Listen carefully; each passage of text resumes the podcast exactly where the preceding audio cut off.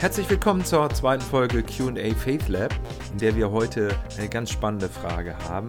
Auch wieder vom Start-up-Team der Zellgemeinde Bremen. Da fragt jemand, warum greift Gott eigentlich nicht ein, wenn so viel Schlimmes passiert?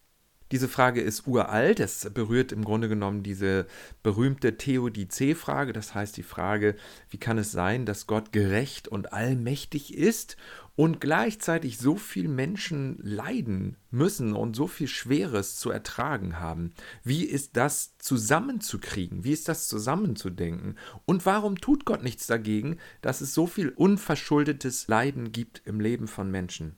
Ja, und da gibt es im Laufe der Jahrhunderte viele Antworten, die man versucht hat zu finden und keine ist so richtig äh, so zufriedenstellend, dass man sagt, Mensch, jetzt ist das die Lösung schlechthin und ich werde mich hier jetzt auch nicht dazu hinreißen lassen zu sagen, ich habe jetzt die Lösung. Das ist wirklich eine super anspruchsvolle, schwierige Frage und letztendlich ist diese Frage auch in der Bibel selber sehr präsent, wo in den Psalmen viele Betenden schon sagen, Gott, wie lange soll das noch so weitergehen? Warum geht es dem Gottlosen so gut und dem Gerechten so schlecht?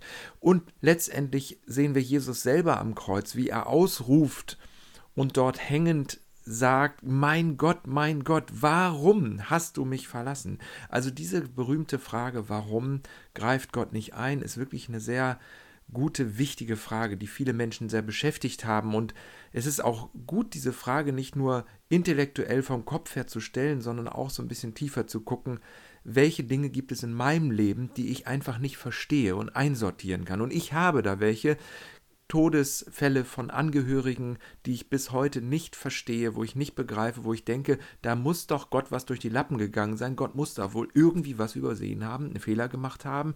Ein Freund von mir, der in jungen Jahren gestorben ist, das kann einfach doch nicht richtig gewesen sein. Und ich bin sicher, du hast auch ähnliche Erfahrungen gemacht. Darum lass uns das nicht nur intellektuell, lass uns das nicht nur kopfmäßig verarbeiten und bearbeiten, sondern lass uns das auch in der Tiefe so ein bisschen fühlen und auch mit den Psalmbetenden sagen, ja, Gott, ich möchte es auch mit dir besprechen. Ich möchte das jetzt nicht nur in einer theoretischen Weise besprechen. Lass uns einmal ein paar typische Antworten anschauen, die Menschen im Laufe der Jahrhunderte bei dieser Frage gefunden haben. Da gibt es zum Beispiel die Erklärung, dass es Leiden gibt für Menschen, vor allem ungerechtes Leiden, als göttliche Prüfung, die zur Erziehung dienen. Also nach, nach dem Motto, wenn Menschen etwas Schweres durchmachen, sei es, dass sie selber sehr krank sind oder Angehörige verloren haben oder schwere äh, finanzielle Probleme haben, bis hin dazu, dass sie vielleicht sogar Hunger haben und nicht wissen, woher sie etwas zu essen bekommen, was viele Menschen so erleben, auch heute in unserer heutigen Zeit 2021. Das könnten göttliche Prüfungen sein. Es könnte dazu dienen, dass die Menschen lernen sollen, Gott mehr zu vertrauen und selber auch charakterlich sich besser zu entwickeln. Eine zweite, zweite typische Erklärung, warum Gott nicht eingreift, ist ganz einfach, es gibt gar keinen Gott. Das ist die typische Antwort, die wirklich auch viele Menschen haben, weil ich glaube, dass viele Menschen diese Problematik tatsächlich davon abhält zu glauben, zu vertrauen, es gibt einen mächtigen, einen vielleicht sogar allmächtigen Gott, was auch immer das heißt, der liebt. Das glaube ich nicht. Darauf vertraue ich nicht, darauf verlasse ich mich nicht, das kann ich mir nicht vorstellen bei so viel Unheil und Unrecht auf der Welt. Also es gibt keinen Gott, wäre auch eine Antwort. Dritte Antwort ist, das ist eine Antwort, in die sich viele Christinnen und Christen hineinbegeben, indem sie sagen, unser Verstand ist einfach zu klein, um Gottes Handeln zu verstehen und zu begreifen. Das heißt, mit anderen Worten, warum greift Gott nicht ein, wenn so viel Unrecht geschieht? Wir wissen es nicht. Wir vertrauen aber trotzdem Gott und wir glauben an Gott und wir glauben auch, dass er gerecht ist, dass er gütig ist, dass er allmächtig ist. Nur warum, es, warum er nichts tut, warum er nicht eingreift, das wissen wir nicht. Es ist also ein Geheimnis. Du kannst ja mal überlegen, was deine Antwort wäre auf diese Frage, warum greift Gott bei Unrecht und Schmerz und Leiden im Leben von Menschen und auch auf der Erde letztendlich, warum greift er nicht ein? Viele Menschen unterscheiden dann zwischen verursachen und zulassen. Das heißt also, sie gehen davon aus, Gott verursacht das Böse. Und ich nehme jetzt mal ein neues Wort mit rein in die Besprechung hier, das Wort böse. Also es gibt wirklich Böses. wo man sagt, warum hält Gott denn die handelnde Person davon nicht ab? Nun, da sagen eben manche, gerade gläubige Menschen sagen das, er lässt es zu. Er verursacht das Böse nicht. Er ist ja nicht schuld daran, dass jemand geschlagen wird, aber er erlaubt es, er lässt es zu. Diese Unterscheidung, die ähm, soll Gott so ein bisschen rausnehmen aus der Verantwortung und man hat so ein bisschen das Gefühl, naja, okay, gut, dann ist es ja vielleicht nicht ganz so schlimm, wenn Gott das nur zulässt und erlaubt, ne? aber er verursacht halt das Böse nicht oder das Schlechte. Nur die, äh, das deutsche Recht ist, spricht ja von unterlassener Hilfeleistung. Also wenn ich jetzt, ich nehme jetzt mal ein Beispiel, wo es nicht um etwas Böses geht, sondern wo es um Leiden geht, äh, wo ein Verkehrsunfall ist und ich sehe, dass als Fahrradfahrer meinetwegen fahre ich dort vorbei, sehe, dass da ein Verletzter ist und nehme diesen Verkehrsunfall zur Kenntnis und fahre einfach weiter ähm, ich habe mehrere äh, Verkehrsunfälle schon, schon äh, gesehen und habe auch erste Hilfe geleistet. Ich habe im, im, Rettungsdienst gearbeitet früher und von daher weiß ich, wie das ist und manchmal gibt es das auch, dass Menschen zugucken und nicht handeln. Das ist unterlassene Hilfeleistung. Wir sind verpflichtet zu helfen. Und wir können auch belangt werden dafür, juristisch. Wir können also tatsächlich auch dann äh, be belangt werden dafür, dass wir Hilfe unterlassen. Und wenn jetzt ein Kind auf die Straße läuft und in großer Gefahr ist, weil ein LKW anrollt und ist, er ist kurz davor, das Kind zu überrollen, dann würde ich doch sofort hinrennen und das Kind von, dem, von dieser Gefahrenzone wegnehmen, wenn das Kind selber das nicht einschätzen kann, weil es vielleicht erst zwei Jahre alt ist. Da würde ich doch nicht lange fackeln. Warum tut Gott es dann nicht? Warum wird dann gesagt, ja Gott, der macht ja das nicht, dass der LKW auf das Kind zukommt oder dass der Verkehrsunfall stattgefunden hat, das hat ja Gott nicht verursacht. Nur er hat es eben zugelassen. Warum sollte Gott das zulassen, wenn er liebt und wenn er allmächtig ist? Warum? Das ist auch keine große Hilfe aus meiner Sicht, um diese Frage zu beantworten. Denn, wie gesagt, er, es müsste ja immer noch erklärt werden, warum er das denn zulässt, wenn er die Macht hat und die Liebe dazu hat, das zu verhindern. Warum tut es denn dann nicht? Also will er es nicht? Will er es nicht verhindern? Oder kann er es nicht verhindern? Oder beides? Und es gibt einen sehr interessanten Theologen und Philosophen, Thomas J. Ord, der hat ein Buch geschrieben, das ist jetzt 2020 erschienen, das heißt auf Deutsch Gott kann nicht. Das ist ein ganz spannender Ansatz, wo die Allmacht Gottes neu und anders definiert wird. Nicht in dem Sinne, dass er wie ein, äh, eine Maschine alles kann, sondern das bedeutet, er ist der Mächtigste, das Mächtigste, die mächtigste Urquelle von allem, er ist mächtiger als alle anderen Mächte, als alle anderen Menschen, Strukturen, Systeme auf der Welt, in der Welt. Das bedeutet, dass er allmächtig ist. Es bedeutet aber nicht, dass er alles tun kann. Ein Beispiel, es steht auch äh, in der Bibel, gibt es auch ein paar Stellen, in denen es in denen steht, dass Gott nicht alles kann. Er kann zum Beispiel sich selbst nicht verleugnen. Oder er kann zum Beispiel nicht lügen. Er kann zum Beispiel nicht nicht lieben.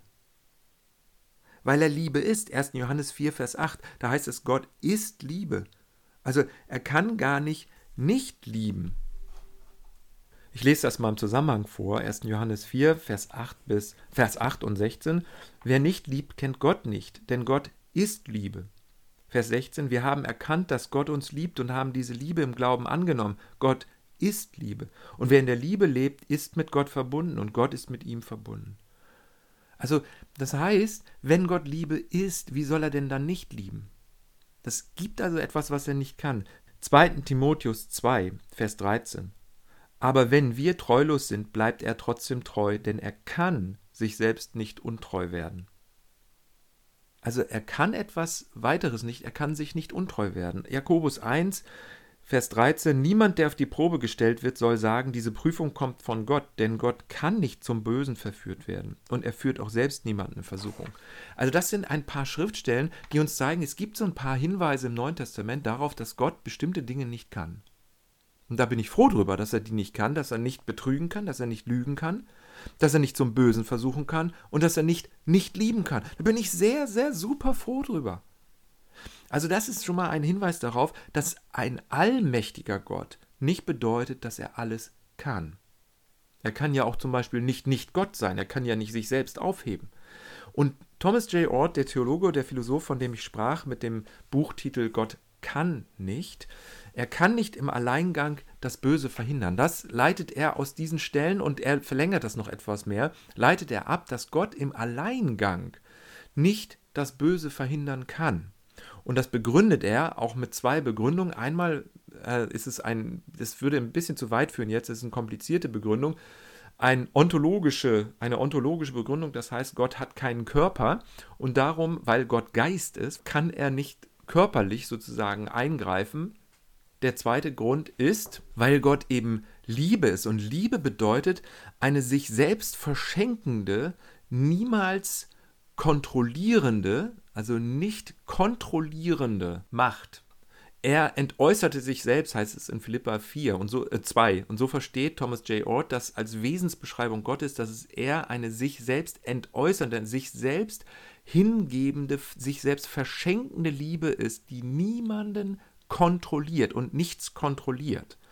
Weil er das so ist, so Thomas J. Ord, kann er im Alleingang das Böse nicht verhindern. Er braucht bestimmte Umstände, er braucht bestimmte Elemente, er braucht bestimmte Vorgänge, Prozesse, Menschen, Personen, äh, Dinge, Elemente, Atome vielleicht, die mit ihm zusammenwirken zum Guten, zum Besseren hin.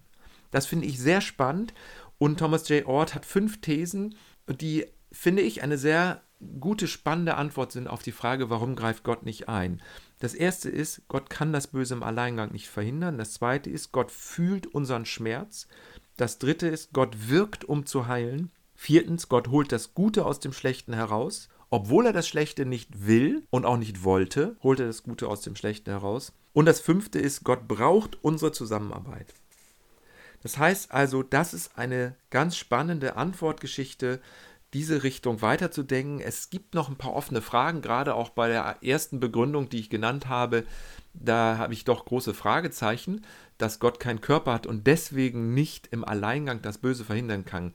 Da habe ich große Fragezeichen und auch noch ein weiteres Fragezeichen ist zum Beispiel, ich sag mal, wenn jetzt keine Umstände ähm, zusammenwirken mit Gott, wie zum Beispiel bei der Auferweckung von Lazarus, kannst du nachlesen in Johannes 11. Das heißt, Jesus geht zu einem Grab, da ist ein Freund von ihm, der ist da beerdigt worden, der ist schon ein paar Tage, liegt da schon drin und die Leiche verwest schon, es stinkt schon.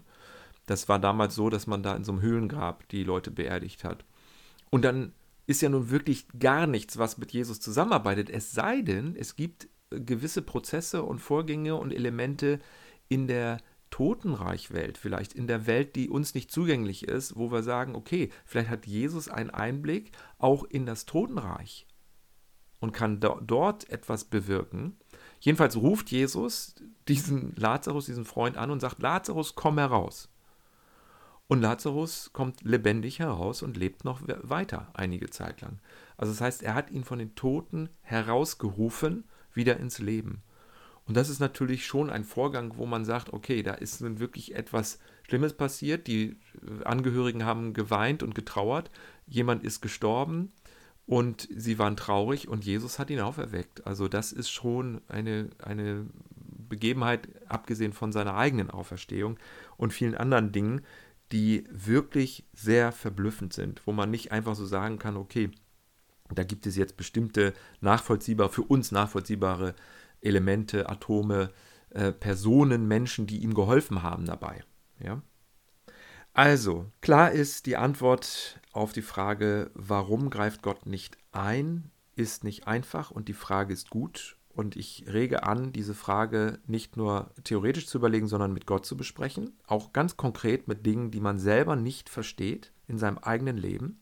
Und das Zweite ist, denk doch mal darüber nach, wie es wäre, wenn tatsächlich Gott allmächtig ist, aber allmächtig nicht bedeutet, dass er alles kann, sondern eben Dinge auch nicht kann, aber immer in allen Dingen präsent ist, bei allen Menschen präsent ist, bei dir präsent ist, bei mir präsent ist, gegenwärtig bei uns ist, immer fördernd das Leben, immer unterstützend das Gute, immer hinreizend alle Dinge zum Besseren. Auch jetzt, wir sind immer noch in der Pandemie, in der Corona-Pandemie, jetzt bei allen Pflegekräften, bei allen medizinisch Tätigen, bei allen Menschen, die anderen helfen, die ihr Bestes geben, ist Gott an ihrer Seite, unterstützt sie, fördert sie, weil er Liebe ist und weil er zum Guten hinreizt und weil er das Bessere will. Und das ist doch spannend, darüber nachzudenken und so das Ganze zu verstehen. Wir sind aufgerufen, wir sind ermutigt, wir sind angeregt, wir sind gefragt, auch unseren Beitrag zu geben und zu sagen, okay, ich entscheide mich dafür, auch mitzuwirken mit dem überall gegenwärtigen, in allen Dingen und bei allen Menschen, die das Bessere wollen, gegenwärtigen Gott. Ich bin bereit, mit ihm mitzuwirken, auf ihn zu hören, mit ihm im Takt unterwegs zu sein, mit seinem Geist zusammen zu, zu sein und zu hören, wie die Welt etwas besser zurückgelassen werden kann, als ich sie vorgefunden habe. Soweit für diese Folge. Vielen Dank für die Fragen. Stellt gerne weitere Fragen, schreibt sie in die Kommentare. Vielen Dank fürs Zuhören. Bis zum nächsten Mal. Ciao.